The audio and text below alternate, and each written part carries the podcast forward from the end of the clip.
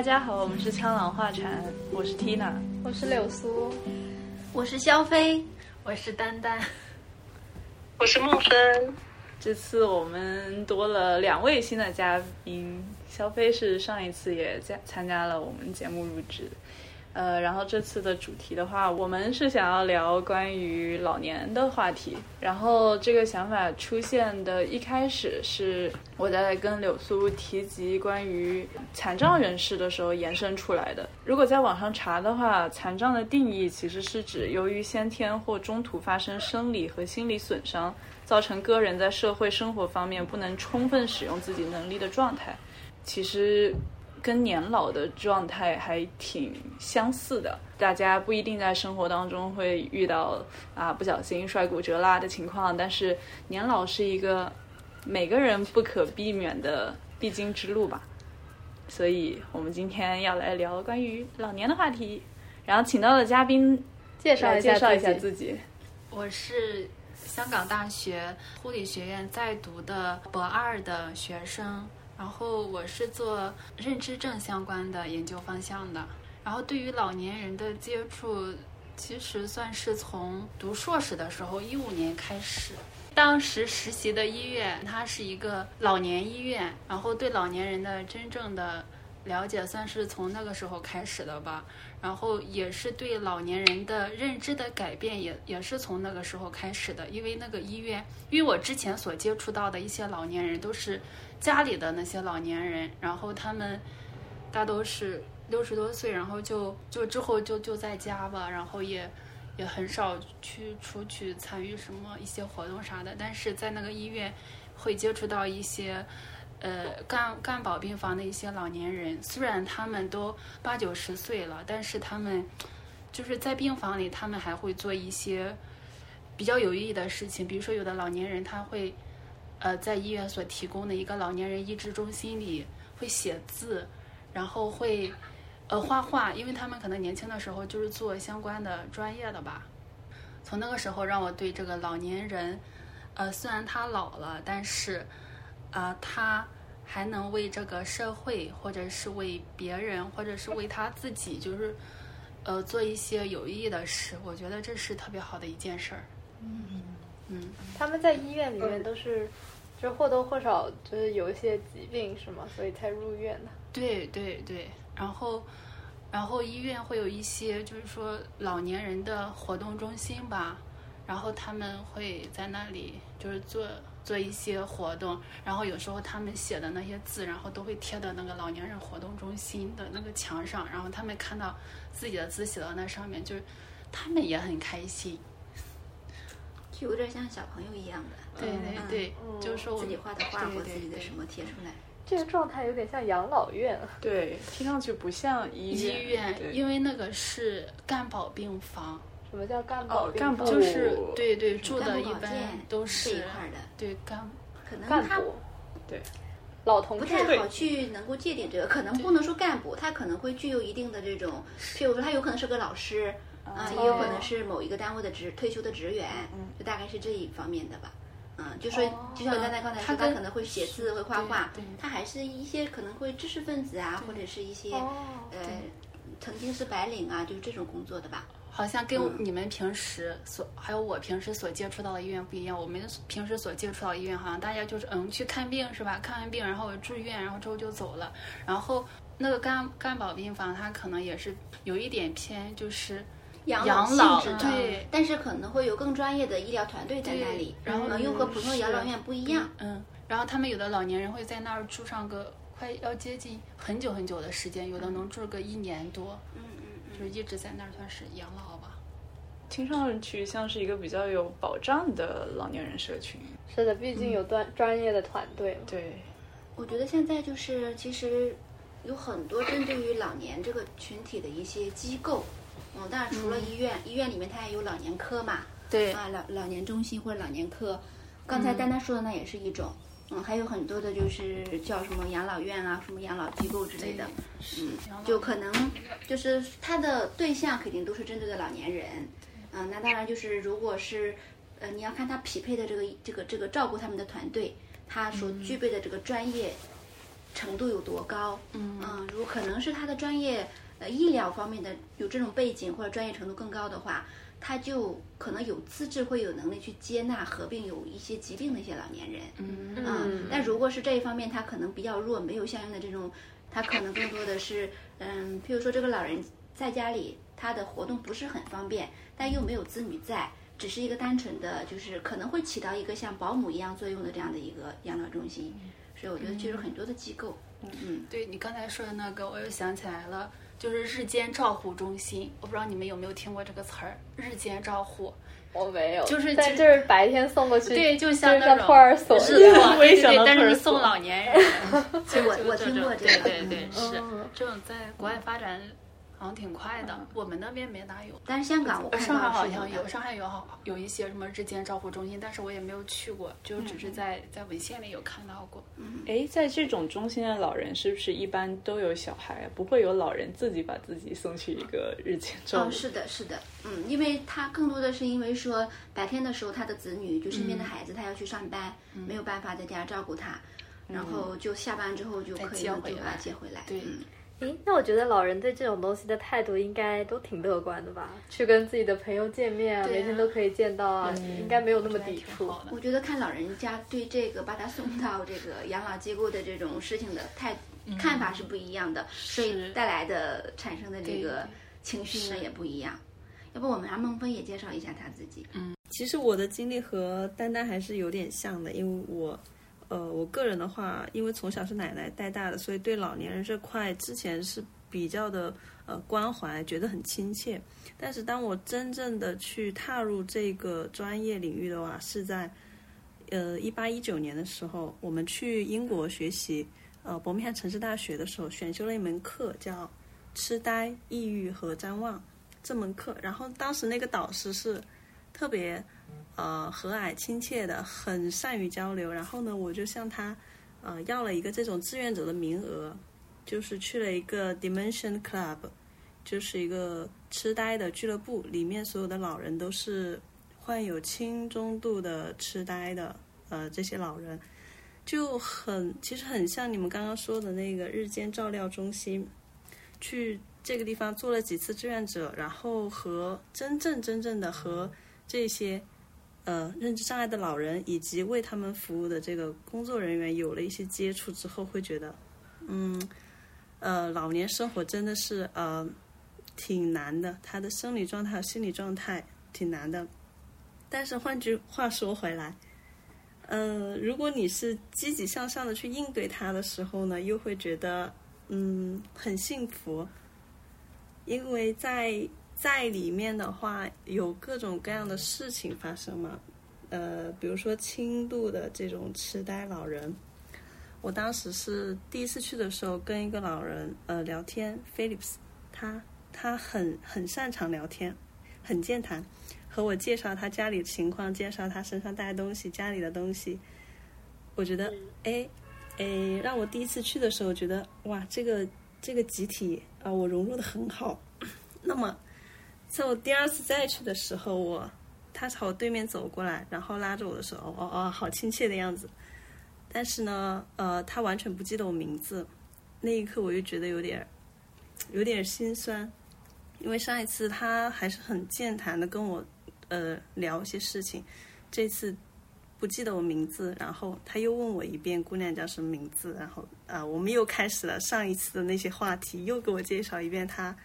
这种家里的情况，就是反反复复的，呃，包括第三次后面几次去的话，他都是在聊一些他年轻时候的那些故事。因为对于这种认知症的老人，他是对那种远久的记忆会记得比较深，而对刚刚发生的一些事儿，近来发生的一些事儿会记得不清。对，比如说你现在问他，哎，你中午吃了什么饭？他可能就不记得了。但是他对他年轻的时候，比如说，嗯，你是什么时候生的孩子？就就这种，他可能会记得会比较深，所以他可能会喜欢聊一些就是原来的一些事儿。而且就有一种方法，我们去刺激他的记忆，去改善他的认知功能的方法，就有一种就叫回忆疗法，或给他看他原来的一些旧照片。但是你回忆的跟就是我们学学科课程有一些理论关于记忆的，就是你回忆的嗯和你真实经历的不是一个东西，它会重新改造你的记忆。就是记忆这个东西，它其实不不是一个固定的，是你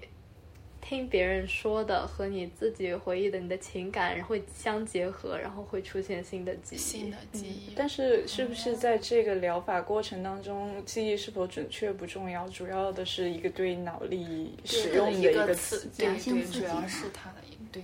嗯，哎，其实的一个刺激。就是老年人的记忆衰退，对他呃设想，他如果知道自己一直在重复的说那些内容的话，应该是挺有挫败感的。但是在他意识到这样的挫败感之前，他其实个性上来说是一个比较，就像呃刚刚孟芬说的，很健谈，一个很外向的老人。会了，但是他的个性还是比较积极的。嗯，是说他知道自己要忘记了，所以他要尽可能的播撒自己记忆的碎片，就是让别人能帮他记住他的这些事情。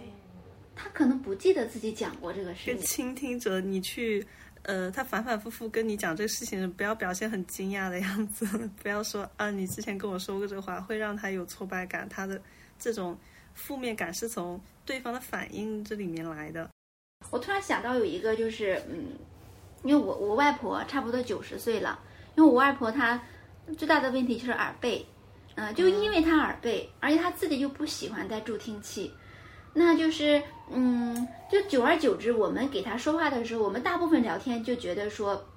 不是想让他听到的，啊，特别。如果他万一问起来说，哎，你们在说什么呀？我们就会简短的给他概括几句，告诉他。就大部分时间就不会说，呃，虽然他坐在我们旁边，我们就并不会说特意的提高这个呃声音或者放慢速度，让他加入我们的这个聊天。嗯，包括我们在看一些节目的时候，也不会说因为他听不到，特地的给他带上助听器呀、或者是声音怎么样，就是嗯，我们已经帮他排排除在我们日常的这个沟通的之外的这个状态了。嗯，但是嗯，等到后面我们发现有一种比较好的助听器。就是我姥姥也自己比较喜欢戴的时候，就是给他戴起来，我们就其实就发现，我姥姥的表达，受到了很很很大的影响，包括就是他在听长的句子的时候，他不是特别能够反映出来那个那句话的意思，然后他跟你的表达就是不是很能表达，他不能用很长的句子去给你表达他很想表达的意思。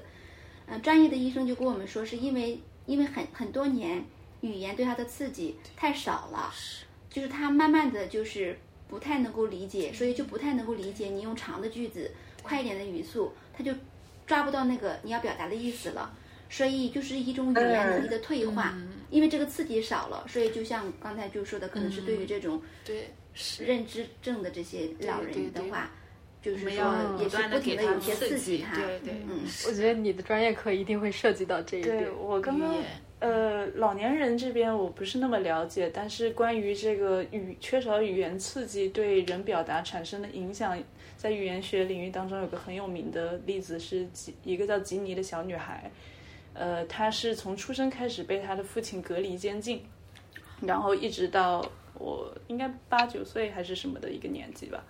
总之非常就是在她。呃，最关键的语言发展期，它完全没有来自外界的语言输入，所以到后面他被解救出来以后，各种呃语言学家，包括医疗呃人士，他们通过各种方式去试图重新教会他表达和理解语言，但是他就没有办法再继续恢复。他可以发出音节，因为显然他的这个器官发生器问题的官对跟没有任何问题，但是他无法理解语言的含义。他是不是也错过了最佳的，对，就是学语言或者输入语言的这种时时间对段？对对。然后这种缺失可能是不可逆的，因为其实，在同一段时间里面，你身边的所有人他们都在进步的时候，如果你原地不动，那就代表你在退步了。嗯而且我觉得，就是我的语言功能也退化，因为因为来到这儿，我真的有这种感觉，就是因为我我觉得我来到这儿，就好像说的话会比较少了，然后就感觉自己有时候就是表达一些东西会表达的不是很清楚，而且可能也跟年纪有关，真的，因为认知本来就是随着年纪的增长而下降的嘛。我现在明就是很明显的感觉到，就是我现在读博期间跟我读硕士期间的整个人的记忆力、语言功能，包括注意力，我觉得都都有了很都下降了好多。然后我姐就跟我说正常，然后她说你等到三十五你看看，你这可能下降的更厉害。但是教授为什么就可以保持高度的集中？我觉得还有一点就是跟你对你要做的这个事情的喜爱程度，是否热爱它有关吧。就像我们那个教授，就是他虽然四五十岁了，他天天精力特别旺盛，因为他很热爱科研。老年人维持正常生活所需要耗的体力，我觉得应该是比年轻人大很多的。就是同样出个门，呃，年轻人可能就是很普通的洗漱一下，然后换个衣服出门了。但是对于老年人来讲，呃，要做把自己保持清洁，然后可能要收拾体面，在出门整个体力的消耗感受上会劳累很多，所以很多人真的吗？我觉得我外婆外公就完全没有这个问题，哦就是出门是比较健朗出门出的比年轻人快多了，年轻人出门实在是太慢了。可能我这个例子也不是那么恰当啊，但是像我爷爷，我印象中几年前他会时不时出去散步，但是现在他是因为有糖尿病的缘故，所以可能腿脚就不太利索了。哦然后从这个感觉不太利索开始，他就开始变得不太喜欢出去走动，然后因为不太喜欢出去走动的这个缺少运动的习惯，就导致他的腿脚更加不利索，然后对形成了一个这样的循环。用进废退，就像你举的你姥姥的例子一样，就觉得也是语言功能这个。嗯，是，所以各方面在退对化。是嗯，我觉得就是我我姥姥还有一个问题，我姥姥因为年龄大嘛，他们那个年代，我姥姥是裹是小脚老太太，她是裹过脚的。嗯，因为她这个脚被裹了，她很小嘛，而且她的就是那个脚趾都是踩在脚下的那一种，我不知道大家有没有见过那种小脚老太太，所以这个其实是影响她没有办法长时间、长距离的去走路的。嗯，就是按理说，嗯，就是他可能因为比较少这样子，嗯，长距离或长时间的活动，会影响他，可能会影响他，就是用进废退这个嗯原原理的话，会影响他的这个下肢的功能。但我姥姥她，她很爱惜生命，她一直她一直会跟我们说，我很想活久一点，因为我外公去世的早，所以我姥姥就说我要把老头子的那个命一起活了。嗯，所以就是他经常这样说，他看到好吃的，他会说我把老头子的一起吃了。嗯，因为我姥姥是满口的牙齿都没有了，她有时候吃东西其实没有那么的方便，但他觉得这个东西我没有见过，他老头子也没有吃过，我要把他的那一份一起给他吃了，就大概是这样子的。所以他虽然说不太能够去运动，但他躺在床上动，嗯，他就让我们教他，他说你们告诉我就是有什么我能在床上动的，我们教他那个踩踩自行车那样嘛。他每天早上起来，从他醒了到他下床，他大概能够活动四五十分钟在床上。他就是左，就是说左翻右翻，然后伸、伸展他的四肢，然后去踩踩那个车。他他很爱运动，只是因为他不能走，他就用了其他的方式来代替。我觉得是他有一个很强烈的那种欲望，是我要健康，我只有健康了，嗯，就是就少一点去求我的，就是虽然是自己的孩子嘛，你从他那里也是觉得说是要仰仗他们我才能去做的事情，就是那个事情越少，我就觉得越好。他会觉得说我不想让别人讨厌我，所以他也很注意身上自己身上有没有一些老人家的味道，他很爱清洁，嗯。嗯，所以他就觉得说我一定要，嗯，就是吃的我要好好吃，好好动，这样子我能健康，我就能够比较好的生活吧，就是我能活久一点，我能够看多一点东西，以后能够给老头子讲久一点的故事，就大概是这样。好有责任感，我我要感动了。是很感动的，嗯，就是我外公那时候，我外公是因为疾病走的，他在他生命的后面的那些时候，他是他是心脏的问题，他没有办法躺平睡觉，他都是那个嗯半卧位那种坐着的，有时候他就在那坐着就睡着了，你就看到我外婆就那样过到他床边，然后在那看着，就是说，哎，觉得老头子有没有骗我，是不是在装睡觉？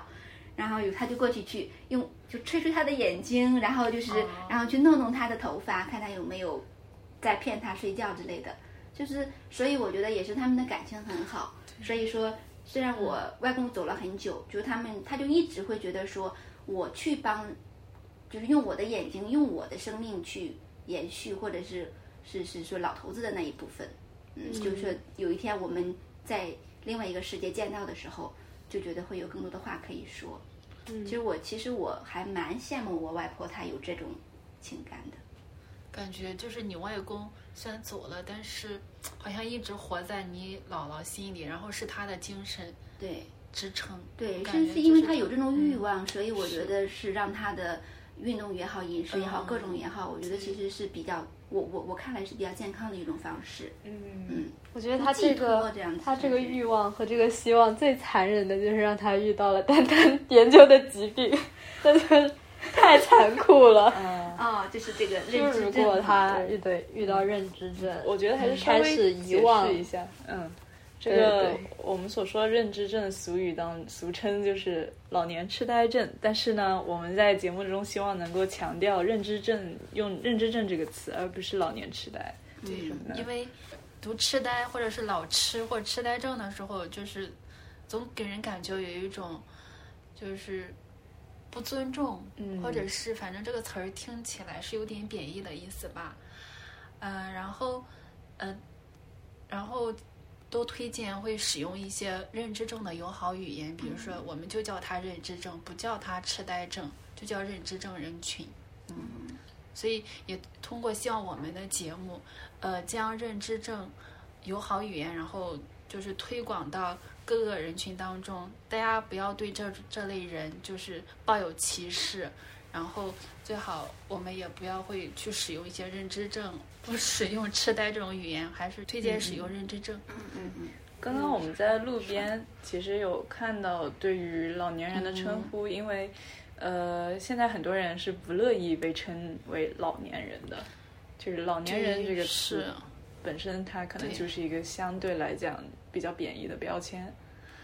是因为刚才我们过马路的时候看到，就是是有一个广告牌是吧？它就写的长者，嗯然后长者招呼，然后我觉得长者也是，也算是一个尊称吧。我觉得会比老年人的这个称呼会好一点。嗯，嗯，所以说年长跟老其实还是有一个状态区别在里面的。对，虽然他年纪到达了六十岁，但是他整个的生理、心理，包括社会功能，整个人的综合的状态，呃，就是还没有说达到这个老年人的标准，所以我觉得可以叫他们长者的。就我想问一下，了解一下，就是其实我，嗯，就在我身边，就直接的我没有接触过这个认知症的，嗯，这个人群，就是认知症他本人，他是不是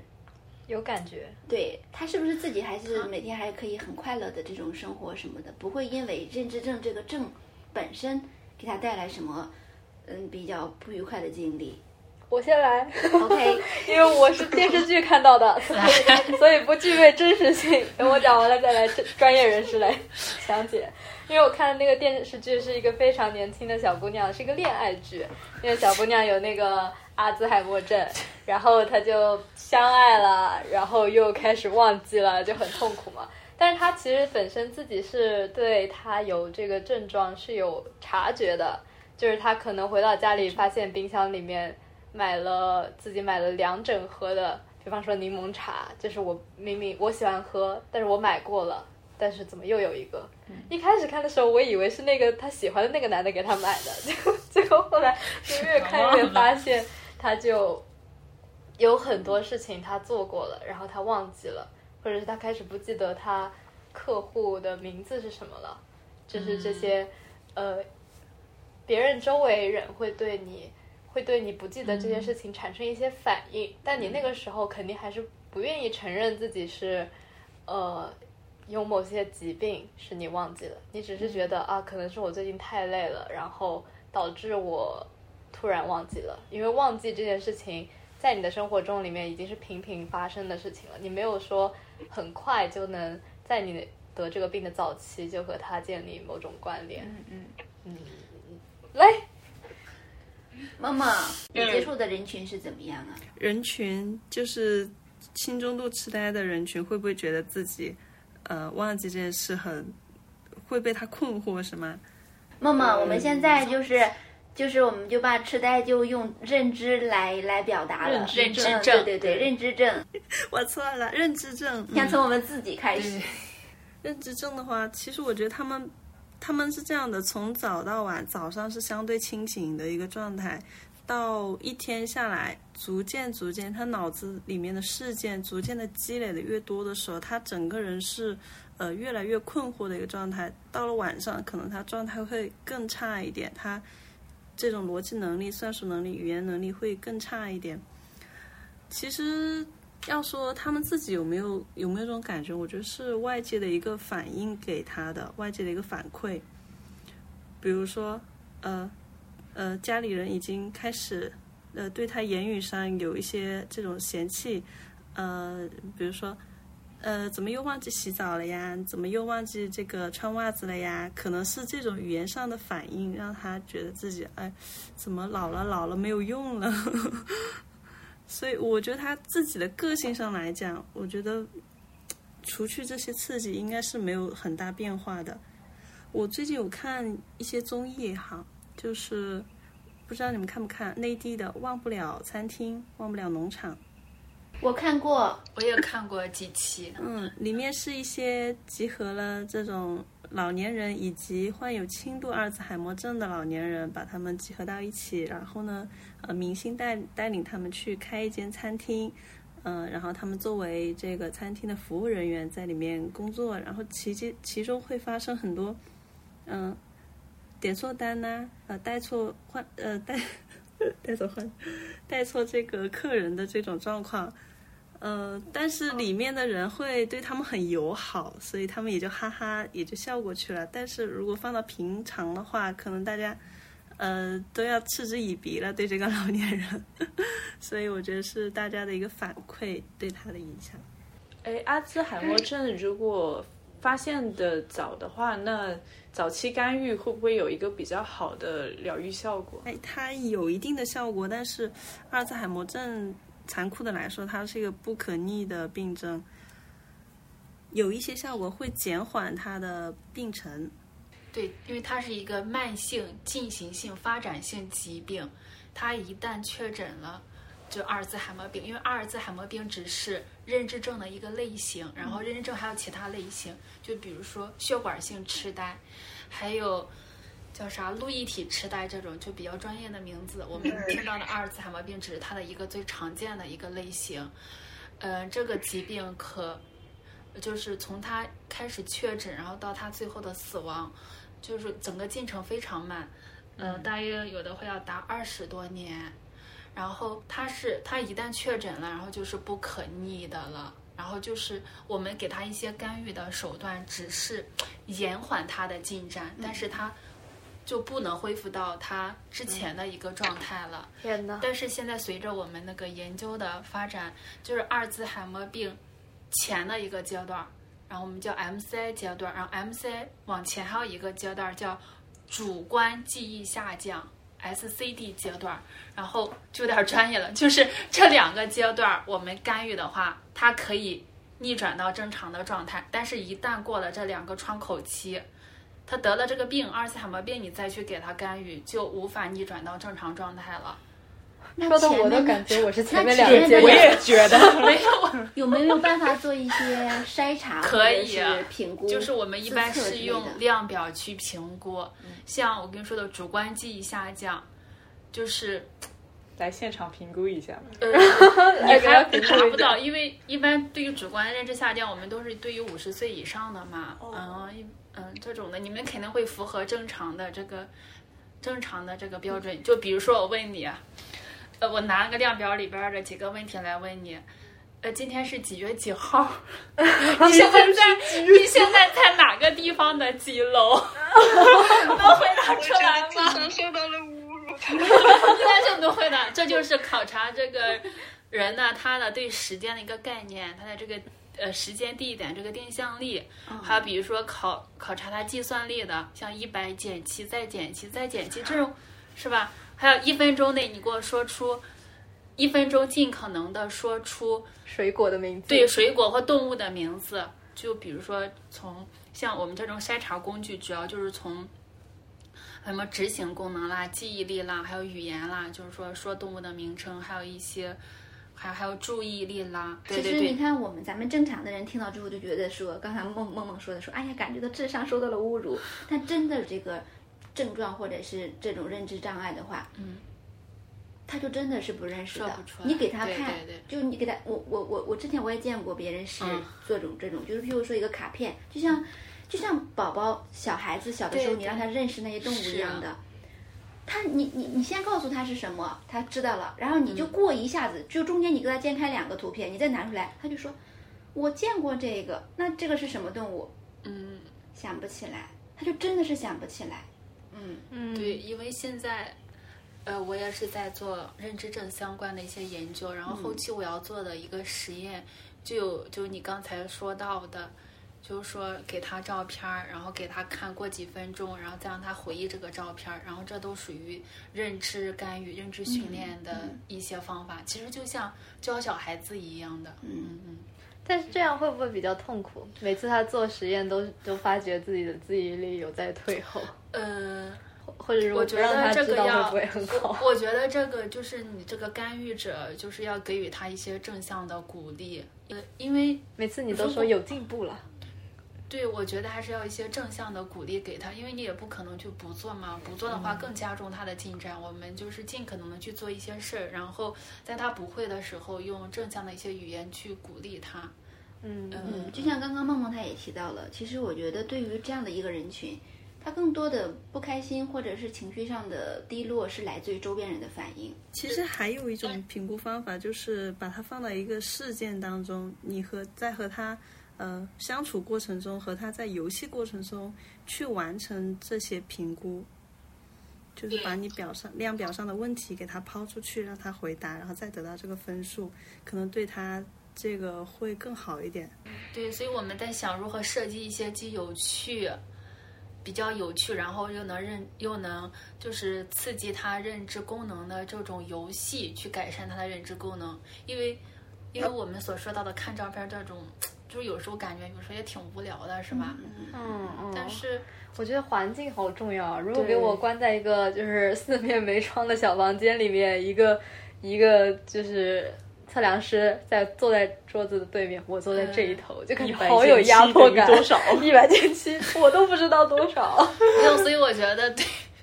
这可能就是我以后要做的事儿。哦，我觉得这个很有意义哦。但是你要通过这个要去评估他的这个认知功能吧，所以我觉得对这个评估师的要求会比较高，就是我们这个评估师要用一定的技巧，或者是呃接受过训练之后，然后去给患者这个评估。嗯，哎，早期的这个阿兹海默症的发现率是不是很低？呃，因为像 SCD 或者是或者是 MCI，它不影响正常生活的，就是它可能会有这个记忆力的下降，会有轻微的记忆力下降，他可能会觉得是嗯我人老的可能一个正常表现，但是他做饭了，包括他出去坐公交车这种高级的日常生活自理能力，就是都是不受影响的，所以他也不会说是去医院检查。一旦他到了那个阿尔兹海默病，然后阿尔兹海默病，他的这个高级的日常生活自理能力，我们叫工具性日常生活能力，比如说，呃，坐公交车啦，然后吃药啦，然后管理财务啦，这种可能会受到影响。你像早期的一些阿尔茨海默症患者，就是家里人都不敢让他自己就是去某个地方，就是一般都会不放心的嘛。MCI 阶段是。呃，不容易发现的。虽然它是一个干预的关键的窗口，它在这个时期干预它可以逆转，但是它不容易被发现。那会不会有一些什么样的建议啊？譬如说，对于嗯多少年龄，或者是他，譬如说他有没有这种家族史或者什么之类的高发人群，去建议他做一个这样子的筛选，有这种有这种就是指南或者建议吗？因为刚才不是说他就是这有可能会遗传嘛？如果他家族史有这样子的人群的话，嗯，那他就可能会一个高发人群，有这种建议吗？嗯、其实他也不是遗传，就是他跟可能跟某个基因有关，就是那样子。筛查的话，嗯，就是可能有一些城市它会推荐，或者是它正在实行，就是比如说让六十岁以上的人进行一个认知症的一个筛查，但是我觉得这个好像只是局限在某些城市、好多地方没有普及，但是现在国家正在大力的就是推荐，呃，这种认知功能筛查的这个普及。对，可以把它放在五十岁以上的就是体检里面，它成为一个体检项目的话我觉得这是非常好的一个建议，但是，但是好像现在，好像各大医院的体检没有包这种套餐，对呀、其实老年人套餐都没有这种认知的评估。嗯，对，我觉得他这说的这个点挺好的，要如果我觉得就是大家对这样子的一种，呃，就认知症这样子的一个，不能说疾病哈，状态嘛，这样对，其实它算是一个。呃，认知症其实它不是一种疾病，其实它是一种综合征，嗯我们那就叫症状。我觉得大家对这个对对这个综合征，如果是有嗯比较客观的这种认认识或者是了解的话，就是可以主动的，比如说我，我身边有这个，嗯，比如五十岁或者六十岁以上的这个长者，嗯，那我们是不是他们去体检的时候，哎，我们主动的要求说，哎，有没有这种测试？我们去 主动的去做一个这种筛查，我觉得也是好的。是，嗯我感觉这个很考验人的良心，就是这个病，在我看来啊，因为你对他身上的付出什么的，只是延缓他忘记的速度，但是从结果来看，有点像在花钱打水漂的这种感觉。对于社会贡献来说是没有的，不就是呃，我觉得是这样子的，就是，呃，你延缓它，因为这个病一旦发展到重度，我们说轻，呃，认知症它分三个三个疾病阶段嘛，我们可以叫它早期、中期或晚期，也可以叫它轻度、中度或重度。它一旦发展到重度之后，它几乎就是丧失了所有的生活能力。他连基本的洗脸刷牙都做不到，就这种最基本常生活能力都做不到，他可能就每天就就躺到床上，或者是就那样子的。呃，然后他一旦达到了重度，然后他对这个照顾者、对这个社会的依赖会更重，所以我们就尽早的给他干预，让他延缓他的进展。嗯，嗯，有可能在他的有生之年，他可能只是处在轻轻度的那个阶段，那也是一件很好的事情。嗯，这个干预手段主要是这种脑力训练，而不是药物吗？嗯，现在治疗认知症的药物主要是缓解他症状的药物，因为这些患者有一些，他们经常会有一些神经精神行为症状。他有那流口种谵妄水幻想吗？谵妄属于急性认知障碍，他妄是什么他有那种有可能有妄想啦，比如说冷漠、抑郁，哦，呃，叫还有啥叫睡眠睡眠障碍，这种都属于，因为我们关就是我们研研究中医学术语会叫它 NPS、Neuropsychiatric Symptom 神经精神症状，或者叫它 BPSD，嗯就叫 Behavior and 呃 Behavior and Psychological 呃 Syndrome of Dementia，、就它会有一些的精神症状，然后还有行为症状。嗯，我觉得那个梦梦应该会接触到这种患者。就是他的异常的精神神经症状，你可以给那梦梦，你们举一下接触到的有一些什么例子吗？就是就在那个做志愿者的时候哈，在那个 Dimension Club，他们呃就接触到一个算是中度中度痴呆的一个患者，他已经是不能自己拿起他的咖啡杯子，不能这样自己去喝水了。然后当时是嗯，本来他好好的坐在那个地方，呃，在那里玩那个数字游戏。然后呢，他准备去拿他的杯子喝水喝咖啡，结果呢洒了自己一身，呃，然后周边的志愿者没有呵没有呵斥啊，只是很也没有说特别友好，但是呃，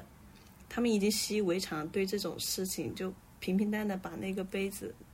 的咖洒的咖啡给它清理掉了，然后重新倒了一杯，但是嗯。这个就是一个中度痴呆，生活已经是嗯半不能自理的一个状态了。在这个时候，他对周围人的依赖性就很高。然后要说干预的话，我还是要在之前的一个轻度或者是丹丹说的那个可逆转的状态去提前干预。而且认知障碍的干预，我觉得其实是相对比较简单的，因为它在你的日常生活中你就可以去完成，自己有意识的去锻炼你的大脑，去接受这种语言的刺激啊、定向力刺激啊，或者是这种回忆的刺激啊，其实是可以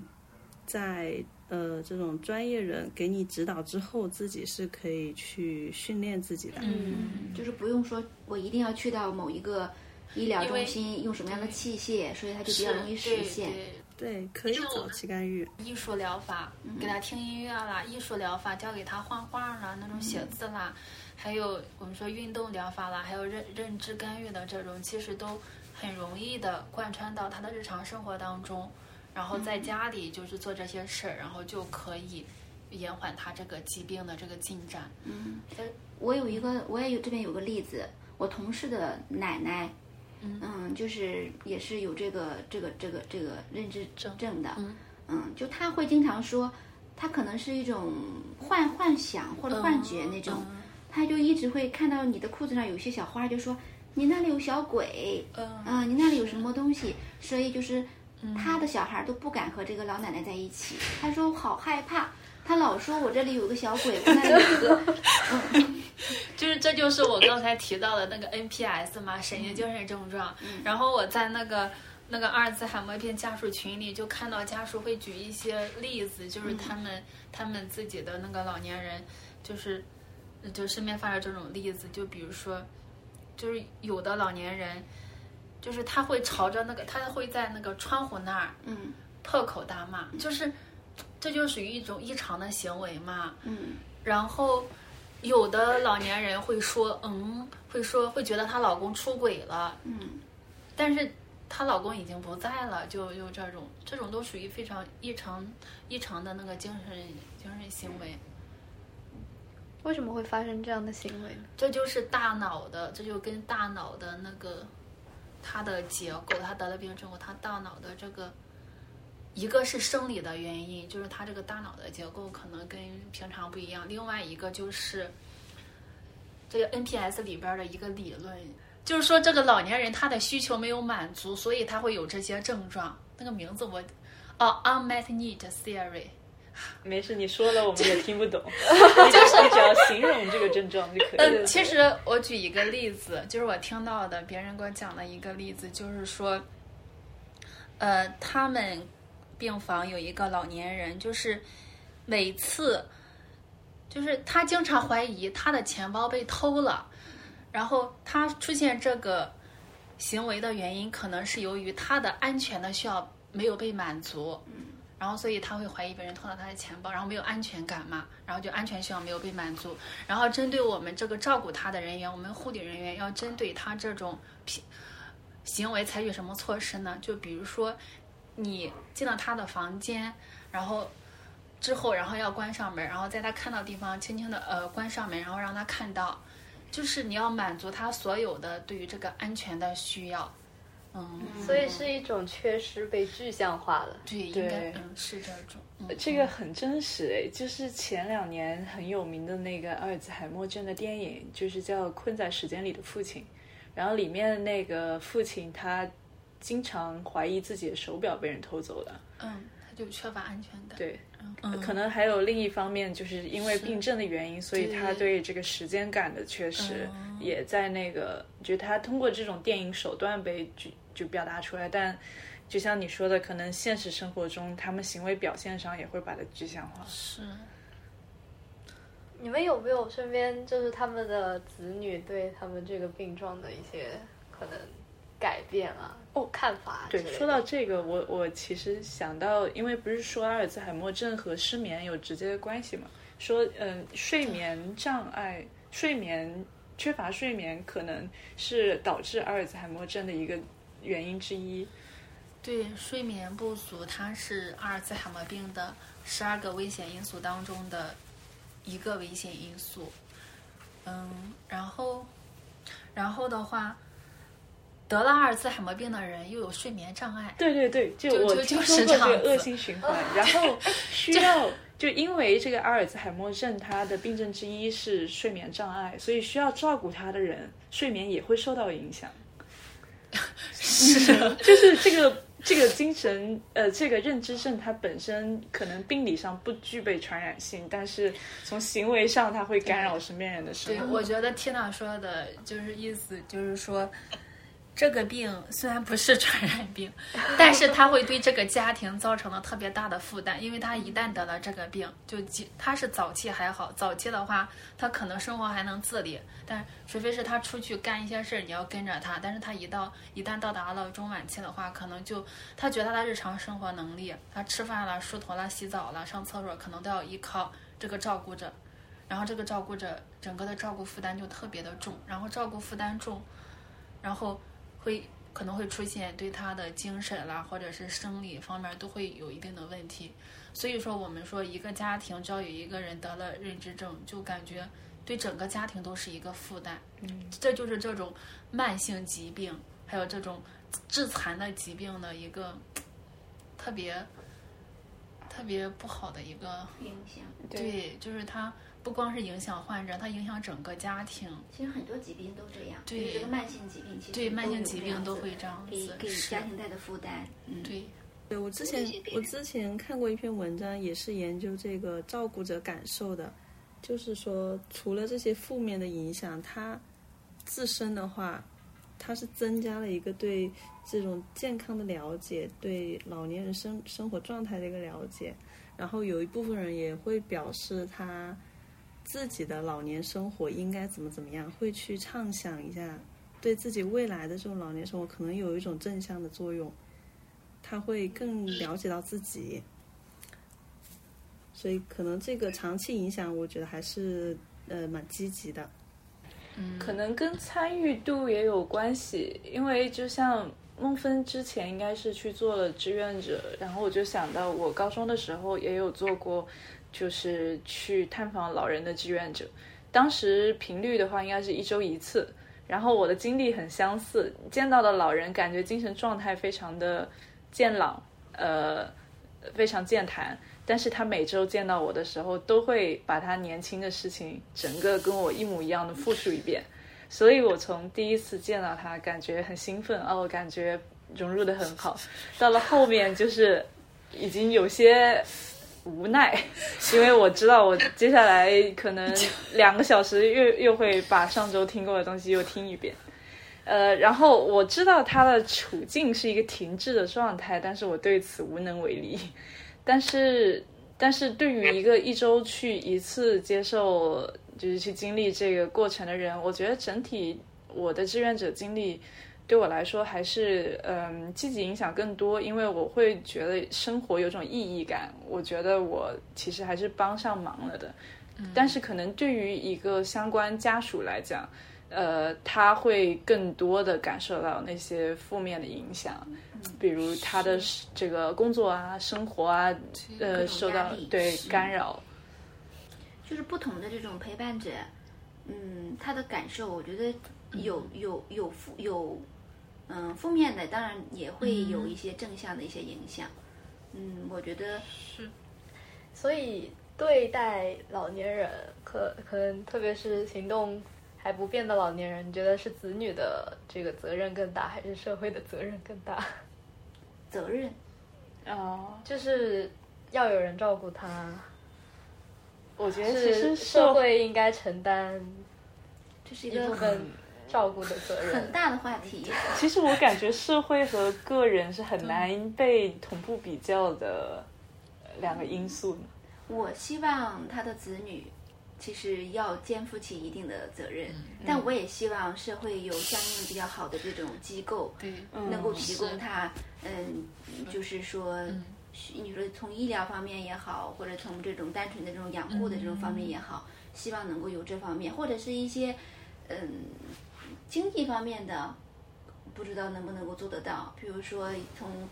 嗯，医保的角度啊，对吧？这是从经济上缓解压力嘛，啊，或者是。就像很多，我觉得小区里面现在能做到的，就提供那个那种运动的设施，免费提供的，其实这都是社会上给的一些资源和支持。嗯，当然，对于这个群体的话，如果能够从呃能够政府就社会能够提供这样子的，然后它能够加大对这种认知症的这种嗯，就是普及或者是宣传，就是我们作为一个不是他的子女的人，遇到这样的一类人，你你如何去用友好的这种态度或者是方式，就是就是科学的方式去对待他们，嗯嗯，就我觉得这是可能是社会上社会的角层面吧。那对于子女的话，我觉得你就是更多的可能从中国人的角度，就是从孝顺的角度角度，就不管说你的经济条件有有多好或多不好，就是你力所能及的去做，嗯，让他在那个状态下更更舒服，或者是我不知道还能不能够说他是安享晚年这样的好，就让他很舒服的、很有尊严的、很有质量的度过他的这样子的一段时光。嗯，我觉得这可能是作为子女能做的事情吧。嗯，是，就是感觉照顾老年人是，就是家庭包括全社会的 整个的多方面的一个责任吧。嗯嗯，因为每个人都会有老年嘛。对。我我其实感觉有像孟芬跟丹丹这样具备意识和专业知识，就这方面。针对老年议题具备意识和专业知识的人挺重要的，因为刚刚说到呃养儿防老，我我从我们这个话题的开头就一直在想，养儿防老究竟是有效的还是没有那么有效的一个呃传统观念？呃，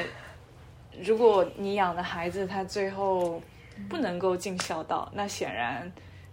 这个是不有效的。但如果能他是有具备意识，嗯呃。的话，那是一个其实已经比较好的结果。可是对于很多人来说，他具备了这种去尽孝的意识，但是他是缺乏专业知识的，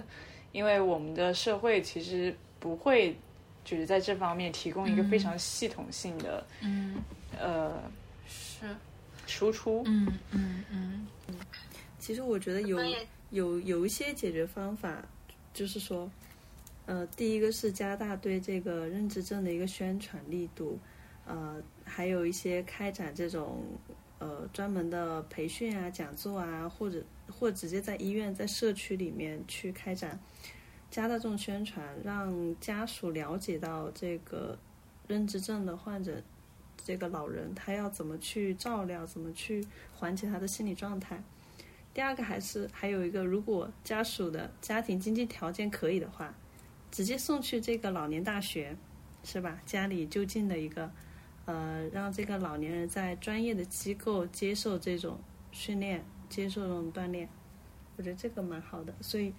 呃，我们国家其实呃就是有一个夕阳产业叫养老机构嘛，很多人对之前有有几年还是蛮火的。而且我觉得我们国家现在就是正在努力的，呃。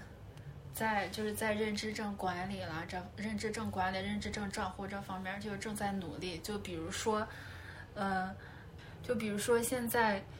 呃，有一些我知道在上海，它有一些认知症友好社区。认证友好社区就是说，在这个社区卫生中心会定期的举办一些，呃，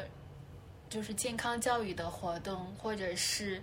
呃，其他的一些活动，比如说老年人一起来，呃，做做运动啦，或者，呃，或者是参加一些其他的活动，嗯，还有一些，呃，还有就是在一些养老机构会有专门的那个认知症的床位，嗯，专门的收治这类，还有其他的一些公益组织，哦，你们可以感兴趣的话，你们可以关注一些。呃，给你们推荐几个公众号，一个是看叫啥来，一个是叫什么上海静美长者照护中心，然后还呃，然后这里还有一个是叫简爱公益中心，然后这然后这两个公益组织他们会定期的举行一些活动，会有一些志愿者的一些社会工作社会工作者参与进来，然后举办一些健康教育的活动，或者一些比如说预防，嗯。呃，认知症、防认知症、什么手工剪纸的各种活动，感觉都是特别好的一些方法。就大就是国家正在努力的，嗯，去呃去管理或者是管理这类人群。嗯，其实我觉得老人自己的态度应该也挺重要吧。有些老人会很抗拒这一类的活动，因为好像去参与了就证明他老了一样。然后很多家属他们会觉得出于孝道，呃，还有因为出于中国传统，然后他们会觉得要尊重老人的意愿，他们就不会说那么坚持的去要求老人，不像我们对待小孩子。呃，就类似要求他读书了，或者说要求他去用功，对，会有一些强制性的东西。但是好像面对老人的时候，我们会随和、随便放纵他。对，我觉得如果是我老了，我觉得你与在家相比，然后去社区参加一些活动，我觉得我更喜欢去社区参加一些活动。然后我看到，就这这些公益组织他们的宣传，确实会有一些老年人感觉都很积极的去参与到这种活动当中，因为这种群组的活动，就是他们和可以和其他老年人进行交流，呃，会有一种叫 peer support，就这种我觉得是从儿女身上、子女身上获得不到的一些东西，感觉他们在参与参与到这些活动当中，然后会提升他们的这个。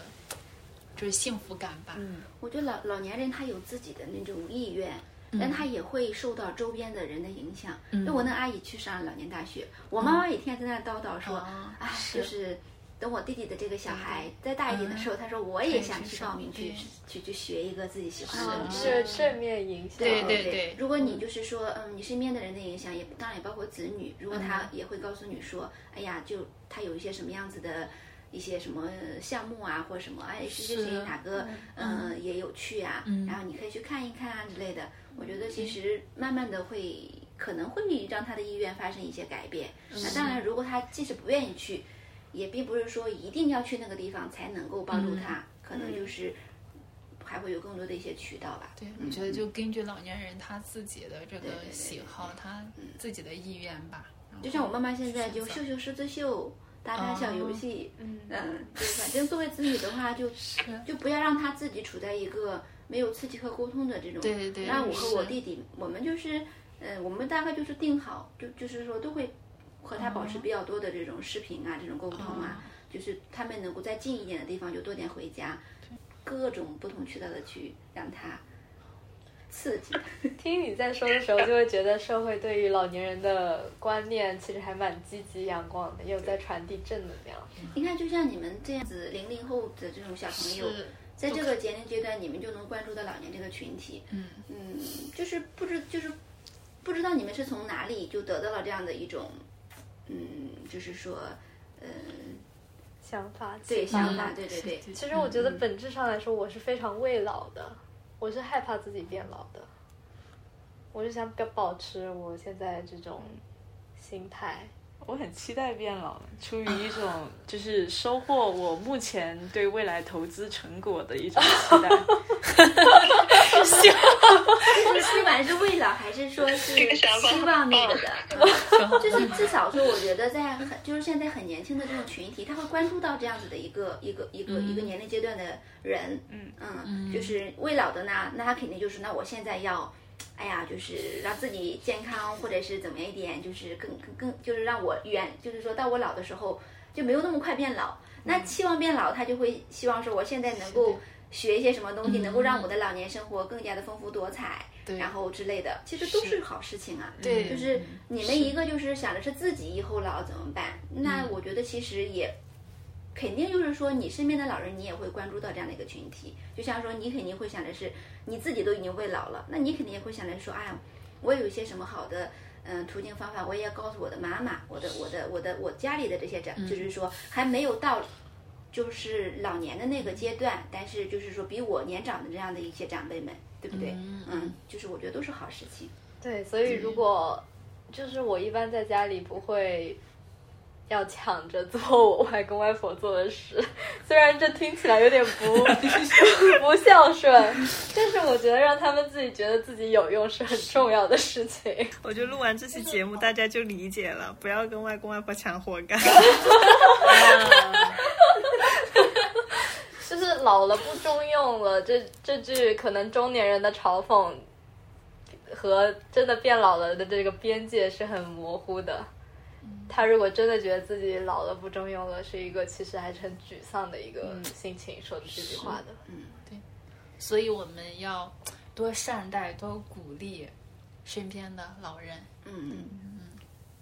然后要是有机会的话，其实是可以多点去接触这样的一个群体，就不管是对于群体本群体，还是说，嗯，就是年轻的这个人，就是即将变成那个群体的那一部分人，我觉得都是都是有意义的，都是有好处的。是，我觉得我们节目以后有机会应该邀请一位老年嘉宾。老年嘉宾应该聊的就是他自己别的事情了，一般不会聊这种就是大宽泛的，就 是把它归为一个类别然后再个体我觉再让他聊这个类别，我觉得其实可以邀请的就是他作为一个长期的一个照顾者的这样的人比较好。嗯嗯，就哦。当然志愿者他只是在某一个时间段里面，就譬如说像天塔说，之前每每周可能去那么一一下子，就是要是有个长期照顾的人，我觉得那种感受是不一样的，嗯。是的，对吧？就像说，如果是我们下一个是临终关怀的主题，那如果是他有在这样子的一个机构中心或者病房里面待过，他真的是，嗯。就是陪伴他走过最后的这一程的这样的人，他的感受肯定是和我们这样是不同的。嗯嗯，嗯，对对，陪伴亲身经历的人，肯定他会有更加深刻的感触的。是的，是的。所以虽然就这个话题，我们还有很多想要展开聊的，但是由于时间有限，所以呃，希望未来我们还有机会继续聊。今天就到这里了，好，谢谢大家。嗯，再见，拜拜拜。拜。